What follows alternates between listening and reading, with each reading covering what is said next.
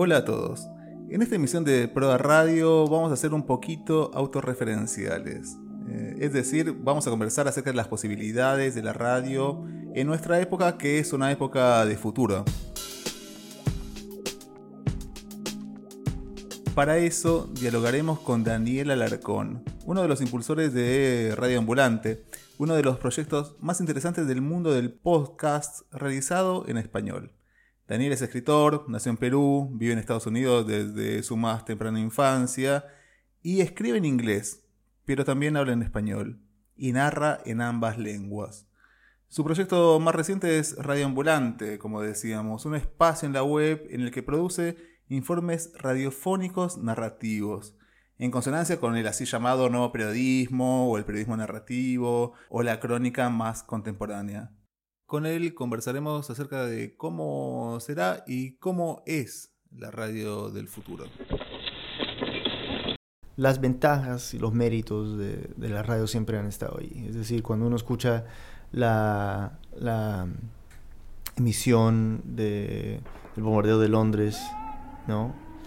Eh, que hicieron la radio, la famosa, las famosas transmisiones de la escena de la batalla, pues estás ahí, ¿no? Y estás allí eh, eh, de una manera muy, muy impactante, ¿no? Porque te, te cierras los ojos y, sientes que estás ahí, como, como cuando uno lee una novela, ¿no? O sea, sientes que alguien te está susurrando en, eh, en, el oído un secreto, ¿no? Y la radio tiene esa misma, esa misma ventaja. Eso siempre hemos tenido. y eso es parte del encanto de la radio es eh, poder eh, transportarte. ¿no? ahora, digamos, la crónica que, que, nosotros estamos tratando de hacer, eh, también tenemos que, que, reaprender muchas técnicas de radio. Es decir, la voz radial, que es muy seria, que dice, bueno, transmitiendo desde Buenos Aires, aquí tengo la última noticia. o sea, eso, hay que, eso tiene que morir. ¿no? O sea, para Radio Ambulante eso no tiene ningún, ninguna relevancia. Eh, es totalmente ajeno a nuestra estética y no queremos, eh, queremos crear un, estilo que es donde no hay voz de radio, es la, voz es la voz, ¿no? Eh, y de eso hemos aprendido, eso hemos aprendido de, muchos de los grandes programas de Estados Unidos. Serial es uno, pero bueno, Serial es nuevo, ¿no? Pero antes de American Life, Radio Lab, son dos grandes ejemplos de, programas donde la gente habla como habla y utilizan eso como una ventaja, lo que para mí, otra generación quizás sería que pocos profesionales, ¿no? ¿Cómo van a hablar así en la radio? Pero yo creo que la gente de mi edad para abajo lo aprecia, ¿no? Le gusta, le siente, se siente identificado, ¿no? y eso es lo que buscamos hacer, pero en español.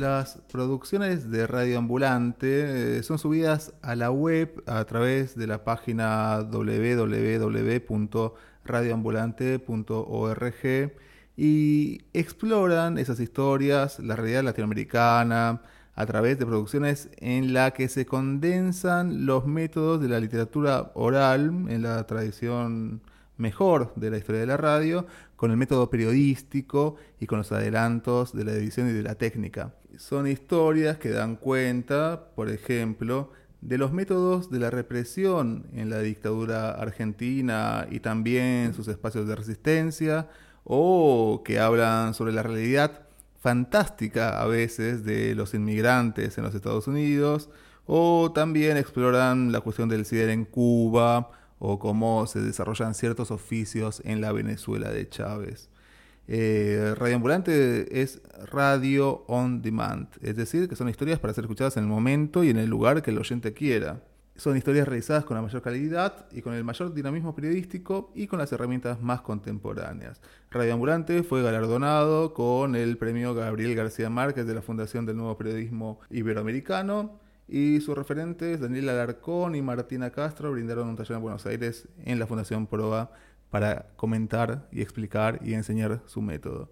Daniel Alarcón conversó con nosotros y nos cuenta cómo comenzó su relación y luego su pasión con la radio. En realidad mi papá comenzó en Arequipa, en, una ciudad en el sur de Perú, en los años 50, y de chico él iba al estadio eh, cada domingo con su papá, con mi abuelo. Y, eh, mi viejo se enamoró del, bueno, del, deporte, pero también de, de, la poesía de los narradores de los partidos, los locutores. Barreto, Piris, la marca es de Juan Manuel, Piris, el balón al otro lado para que robe Farfán y robó Farfán. Y se viene Perú 3 contra 2, la tiene Jefferson, va Jefferson, va Jefferson, Paola está, Paola está, Paola está, Paola está, Paola está, gol, gol. Y él en el entretiempo se acercaba mucho al, a la cabina a escuchar cómo hablaban del partido y, eh, en una de esas se metió. Lo invitaron a pasar y eso fue el comienzo de una historia de amor que tuvo mi viejo con la radio y luego que me han pasado a mí, eh, que me pasaron a mí de, niño, ¿no? O sea, nosotros siempre escuchábamos radio eh, en, la casa y siempre tuvimos una apreciación por, por la historia bien contada. Eh, mi viejo fue por años narrador de partidos, ¿no? entonces seguro que eso que, me transmitió, seguro. Yo crecí en Estados Unidos, ¿no? Entonces realmente todo mi colegio lo he hecho en, en, inglés en Estados Unidos. Y nos mudamos a una zona que se llama Alabama. Y en Alabama tienen, eh, digamos, un acento particular. Y es, es claramente un acento provinciano, ¿no? Y yo creo que mis padres, mi padre específicamente siendo provinciano de Perú, tenía una... se entendía bien que, que algo que, que, entiende mucha gente, pues, ¿no? Que en la capital se habla de una manera y te conviene hablar de esa manera, ¿no? O sea, en, Perú eh, hay mucha, mucho prejuicio contra el acento andino, por ejemplo, ¿no? Y no es que mi papá tenga un, un acento andino, pero, pero eh, seguro llegando de Arequipa a Lima para, para, para, sus estudios se dio cuenta que de eso. Y en todo caso, eh, llegaron a Estados Unidos y en Estados Unidos también el acento del sur de Estados Unidos, de Alabama, es un acento menospreciado. Entonces yo me acuerdo muy bien de, una, de una escena en la que mi papá entró y nos encontró a los chicos, o sea, a, mí y a mis hermanas, hablando en inglés y hablando con lo que él entendía como un acento sureño. Y, eh, y, desde entonces comenzamos a escuchar a la radio pública de Estados Unidos en, la, en el carro cada mañana. This is Fresh Air. I'm Dave Davies in for Terry Gross. ¿Te acuerdas esa frase que dice que una lengua es un dialecto más un ejército? claro, claro, más o menos.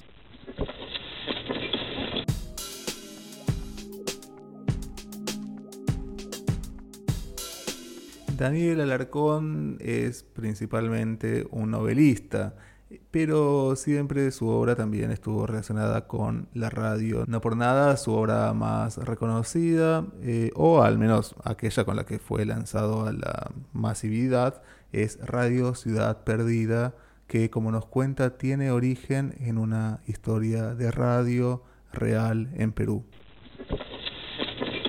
La novela está basada en un programa real, un programa que se llama Busca Personas, que existe en Perú, existía, no sé si aún existe. La idea del programa me pareció tan fascinante y, potente como una metáfora sobre la realidad peruana. Es decir, la gente llamaba y decía, mi primo se fue del pueblo hace 15 años, creo que vive en este distrito de Lima, se llama fulanito de tal, alguien lo conoce, ¿no? Y, y la, el, programa permitía que la gente se reconecte, ¿no? Y claro, allí había de todo, había, eh, digamos, gente que, que, se había perdido por, eh, por el crecimiento caótico de la ciudad, ¿no? por desplazamiento económico, por, por desplazamiento, eh, digamos, forzado después del conflicto interno. Había de todo y tú veías, cuando, bueno, cuando escuchabas ese programa, yo sentía que estaba mirando una radiografía del país, y de la ciudad, particularmente de la capital, que Lima, como Buenos Aires, como Bogotá, como la Ciudad de México, es una ciudad eh, caótica, mal diseñada, que nunca fue preparada para hacer eh, aglomerar tanta gente, ¿no? por lo tanto, la gente llega y, se pierde, o sea, literalmente se pierde. Entonces, Radio Ciudad Perdida para mí, cuando yo escuché ese programa Busca Personas, pensé que, que con un poco de, retoque e imaginación podía ser una, una metáfora muy potente para describir una realidad que yo veía en las calles, ¿no? yo me acuerdo parado en la avenida Aviación, eh, subiéndome a un bus y una señora quechohablante, indígena, eh, con un español pobrísimo, me para y, entiendo que me está preguntando cómo llegar al puente Benavides, que queda en el otro lado de la ciudad. Y yo le expliqué, o sea, el mejor, o sea, la mejor manera que yo pude, pero yo dije, pero esta señora se va a perder. Y si se pierde, ¿qué pasa? ¿No? O sea, ¿quién la, ¿quién la va a ubicar? Tiene familiares, tiene celular, tiene... O sea, ¿qué va a pasar? Y era una señora de 70 años, con su pollera, digamos que esa realidad peruana donde tú tienes un mundo, una ciudad como Lima, moderna, bulliciosa, ruidosa, rápida, y luego una parte del país eh, que vive otra realidad y cuando chocan, la gente son, o sea, la, la gente puede ser perjudicada.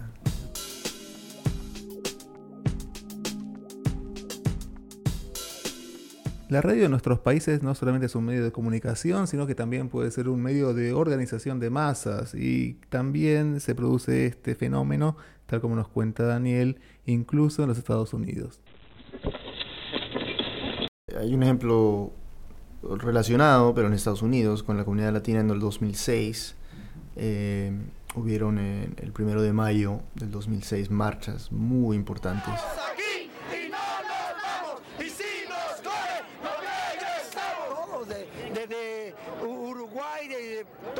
Argentina es América. La gente que, vino del viejo continente no eran americanos. ¿eh? Nosotros somos americanos porque estemos donde estemos en todo Centro Sur, Norteamérica, Suramérica. Eso es América.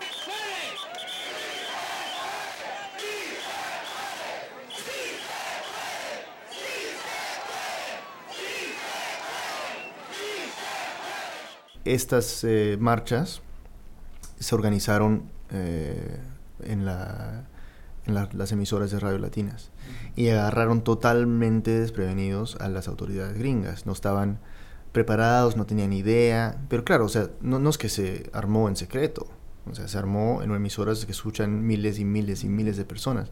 Eh, nadie estaba conspirando nada. Se anunció, se repitió el anuncio, se convocó y luego, claro, salen a las calles decenas de miles de personas y los, las autoridades anglosajonas estaban totalmente sorprendidos. Es decir, eh, incluso entre las comunidades latinoamericanas en Estados Unidos, esa importancia de la radio persiste. Bueno, pues lo que mencionabas antes, ¿no? O sea, si bien de chico yo escuchaba principalmente las noticias en la radio pública, en los años 90 se comenzó a expandir eh, un poco la estética y las posibilidades narrativas en la radio y incursionar otra vez más en, en cosas más creativas, eh, más elaboradas, eh, más profundas, ¿no? Y yo comencé a escuchar estos, programas y me gustó bastante. Cuando publiqué mi novela Ciudad Perdida tuve la oportunidad de, de, viajar a Lima eh, con la BBC para hacer un documental de radio sobre la migración andina. Esto estoy hablando de finales del 2007. Y lo que sucedió fue que me mandaron un productor de Londres Pasamos 10 días grabando entrevistas en inglés y en español, en pueblitos andinos, en, el bus, en la ruta, o sea, en, diferentes barrios de Lima. Cuando se editó el documento final, o sea, el, documental de radio, eh, casi todas las voces en español desaparecieron, ¿no? Y eso me pareció, digamos, ahora entiendo, ¿no? Y ahora yo sé lo complicado que es editar un, un producto tan grande, un proyecto tan, tan complicado. Pero en el momento me, me me decepcioné un poco. Me pareció que, contar la historia de la migración andina a Lima se podría hacer en quechua, se podría hacer en español, pero inglés no es el, idioma. Entonces me frustré un poco y tuve ahí la primera idea de, de, querer contar las historias latinoamericanas en español, peruanas principalmente al comienzo. Bueno, pasaron varios años y yo estaba en mil proyectos, o sea que no es que, que podía realmente armar esto ni armarlo solo, menos, ¿no? Eh, en el 2011 yo estaba ya escribiendo otra novela, me iba mal, estaba muy frustrado. Eh, y eh, mi esposa también estaba en un trabajo que no le gustaba, también muy frustrada. Entonces decidimos hacer algo juntos. Y, ese proyecto fue Radio Ambulante. Hola, soy Daniel Alarcón, productor ejecutivo de Radio Ambulante. Antes de comenzar, quiero agradecerles por bajar este podcast. Con esta historia arrancamos nuestra temporada 2015 y tenemos grandes planes. El año pasado nos escucharon más de un millón de veces, con oyentes en más de 100 países. Ganamos el premio García Márquez por innovación periodística y logramos producir historias de países como Venezuela, Cuba y República Dominicana, donde antes no habíamos llegado. Todo esto está bien, pero este año tenemos metas aún más grandes. Contamos historias, pero, o sea, digamos, queremos abarcar diferentes estilos de historias, ¿no? Algunas son investigación pura y dura, ¿no? Eh, investigaciones a... O sea, estamos haciendo y hemos hecho investigaciones eh, tratando temas muy complicados, ¿no? Eh, temas de, violaciones de derechos humanos, violaciones de, Estado de Ley, digamos, estos, estos abusos que conocemos en América Latina muy comúnmente. Por otro lado, em, no todas las historias pueden ser así. Algunas son más personales, más íntimas, más chistosas, más divertidas. Eh, queremos que cada historia reambulante enganche. Es decir, incluso si el tema es pesado y duro, queremos que te sientes escuchar y que no pares a escuchar. ¿no? Eso para mí es lo importante. Entonces, eh, trabajamos mucho en cada guion. Eh, tratamos de, además, tener una diversidad em, eh, geográfica. Es decir, en la primera temporada tuvimos historias de 10 países, ya a estas alturas hemos hecho historias de más de 20 países. ¿no? Entonces, cada vez que logramos hacer una nueva historia de un nuevo país que, hasta ahora no hemos llegado, me siento como con mucha satisfacción. Nos falta, digamos, acabamos de hacer nuestra primera historia de Ecuador, el año pasado hicimos la primera historia de Venezuela, de Cuba, de República Dominicana, ¿no? Entonces, es como que poco a poco quiero llegar a todos los rincones de América Latina. Comenzamos bien en Chile y Perú y Colombia, ¿no? Porque, bueno, teníamos una chilena, una colombiana y un peruano. Eh, y bueno, en México también, porque estamos en California, que esencialmente es México. Pero eso no es todo, toda la región, ¿no? O sea, ahora tenemos de Argentina, de Uruguay, eh, eh, como de Venezuela, República Dominicana, Puerto Rico, y además historias en Estados Unidos, porque Estados Unidos eh, consideramos que, es parte de América Latina.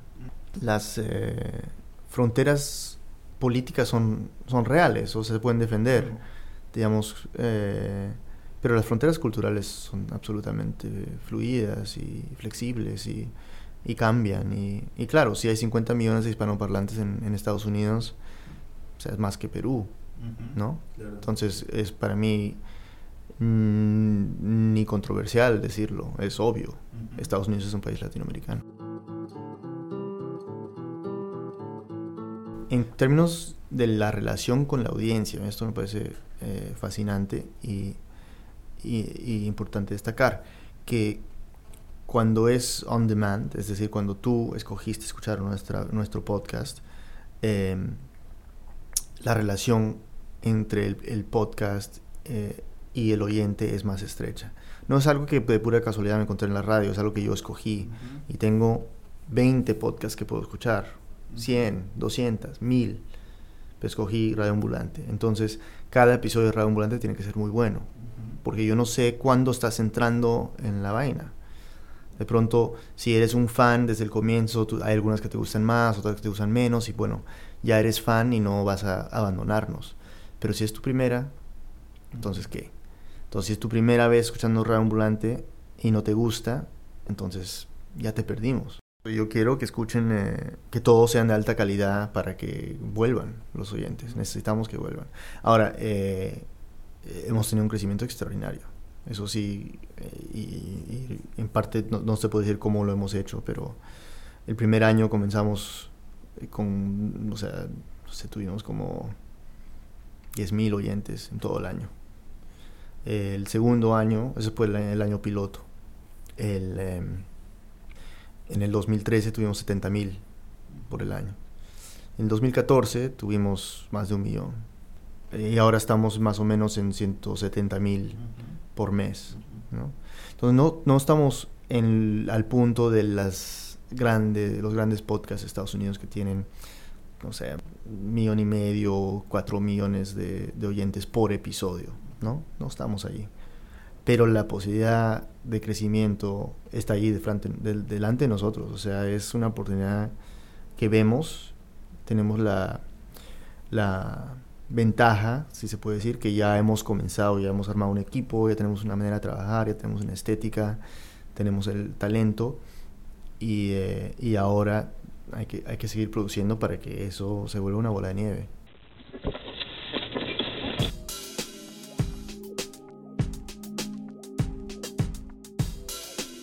Las nuevas condiciones de la radio en la era de la web nos permiten pensar si se va a superar a la radio analógica, la radio del estéreo, la AM, eh, la radio FM. ¿Se está pasando en términos de productividad y de éxito al mundo de la web, a la radio que se emite en podcast?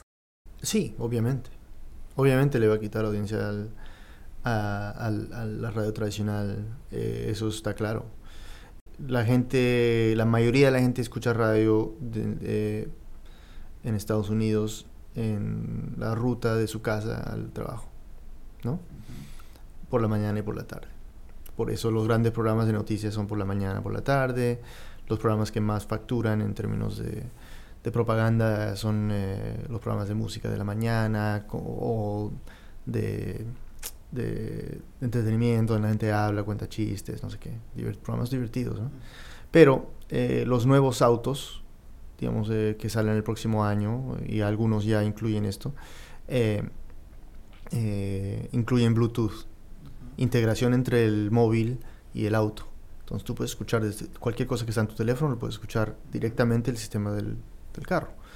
Entonces eso ya abre una puerta a que si quieres escuchar algo, o sea, la gente no va a dejar de escuchar audio. La gente le gusta escuchar audio en el carro de ruta a la casa, al trabajo. Eso es básico. Eh, entonces, pero ahora tienen una nueva opción, ¿no? No, no tienen que prender el, el, eh, el dial, escuchar radio desde su auto, pueden escuchar desde su teléfono, ¿no? Y eso significa que, que para podcast se abre un nuevo mercado y eh, que es absurdamente grande ¿no? en Estados Unidos. Creo que en, en, América Latina estamos un poco lejos de eso todavía, ¿no? Además, cu cuánta gente o sea, no representa un, un, mercado grande, la gente que tiene un carro nuevo, que tenga esa integración, eso es, bueno, eso quizás acá en América Latina está un poco lejos, pero en Estados Unidos eso es una realidad, eso no es de aquí a 10 años, esto es hoy. Entonces, eh, el crecimiento en Estados Unidos está, está clarísimo, la ruta está trazada, las emisoras están con mucho miedo, um, la radio pública eh, también, um, y la gente, quizás se puede decir, la gente más creativa de la radio pública, eh, se está mudando al podcast. Bueno, gracias Daniel por este diálogo con Proda Radio. Gracias a ti, Diego.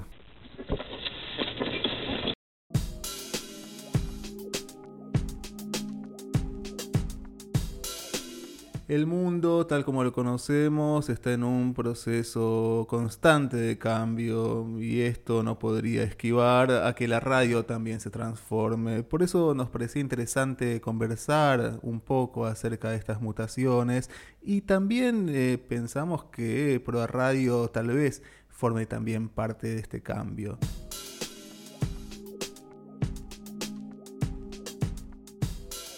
Hasta aquí hemos llegado con una nueva emisión de Proa Radio. Quien les habla, Diego Rojas, con la colaboración de Javier Varela Sosa en la operación técnica y en la edición. Esperamos poder encontrarnos nuevamente para seguir conversando sobre temas interesantes.